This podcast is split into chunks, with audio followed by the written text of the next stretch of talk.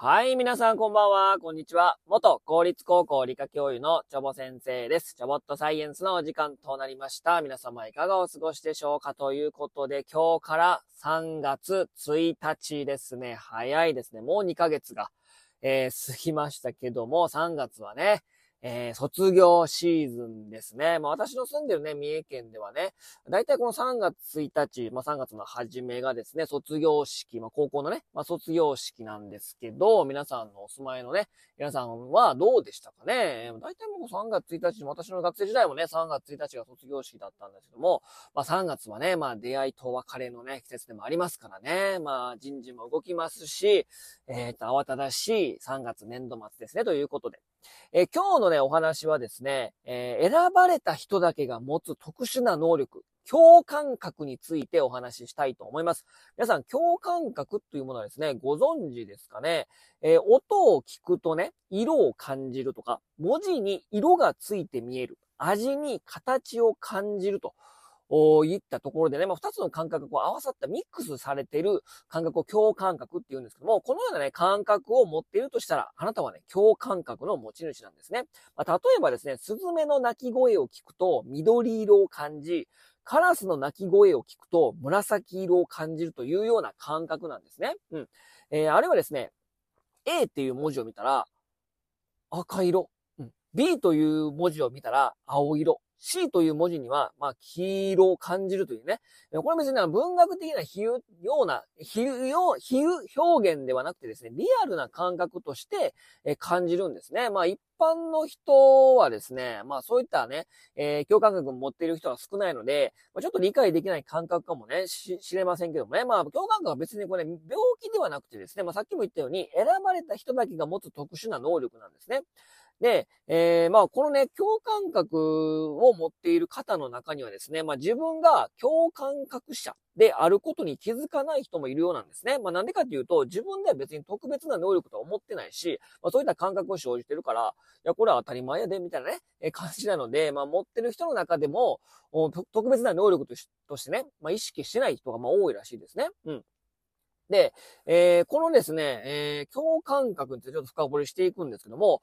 共感覚者の驚くべき日常っていうね、まあ、本がありまして、まあ、それを書いたですね、リチャード・シュトウィック博士によると、まあ、料理を味わうと形を感じるというんですね。全くね、まあ、理解不可能なね、まあ、理解不能な、えー、まあ、共感覚者もいるらしいです。まあ、共感覚者の中でもその理解できない人もいるかもしれ、いるというふうにね、書いてるんですけども、まあ、例えばですね、スパゲッティミートソースを食べると、手な、手のひらにギザギザとしたものの形を感じるといった、まあ、具合でね、もう、なんていうかな、もう味をね、うん、もう味と体のその皮膚感覚みたいなのが合わさってると。いうのもいる、あの、そういう方もいらっしゃるということなんですね。うん。で、この共感覚ですけど、まあまあ、ちょっとまあまとめるとですね、視覚、聴覚、味覚、触覚、えー、嗅覚、えー、鼻ですね、のうちの2つの感覚が混戦している感覚だということが言えるということなんですね。で、特徴的なのは、共感覚者。共感覚は必ず一方通行であるということなんですよ。まあ、どういうことかっていうと、音を聞いて色を感じる人は、色を見て音を感じることはないということなんですね。で、文字を見て色を感じる人も、色を見て文字を感じることはないと。まあ、常にこう一方通行ということね。まあ、これもね、共感覚の、まあ、不思議の一つされてるんですね。うん。で、このまあ共感覚者の方はですね、何万人に一人はいるようで、えー、もしね、あえー、聞いてるあなたたち、あ聞いてるね、えー、その、聞いてる方たちがですね、まあ共感覚を持っていたら、まあそれはラッキーと、まあいうふうに、まあ、言えるのかなということなんですね。なので、まあ音を聞いて、色を感じ、本当にね、そう、見える、見えるっていうか感覚として出てくるので、これはね、うん、なんかこう、例えば音聞いてこれは緑色の音だとか、そういった、ミックスされた感覚が、生じてるってことなんですね。私はまあ全くね、そういう感覚はないので、ね、あの、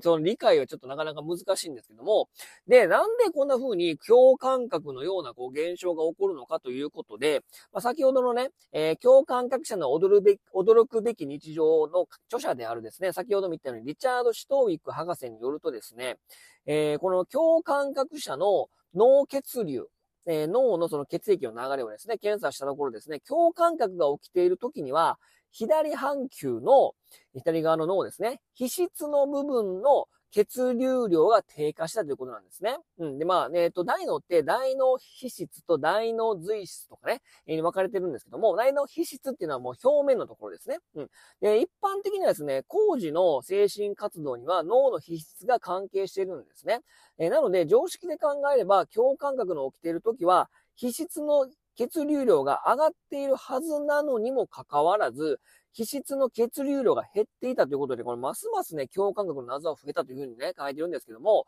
まあ、この、まあ、まとめるとですね、シトビカ博士はですね、この検査から、共感覚を起こしているのは皮質ではなく、大脳変影系ではないかと、推測してるんですね。まあ、大脳変影系は普通ね、情動、まあ、本能行動と司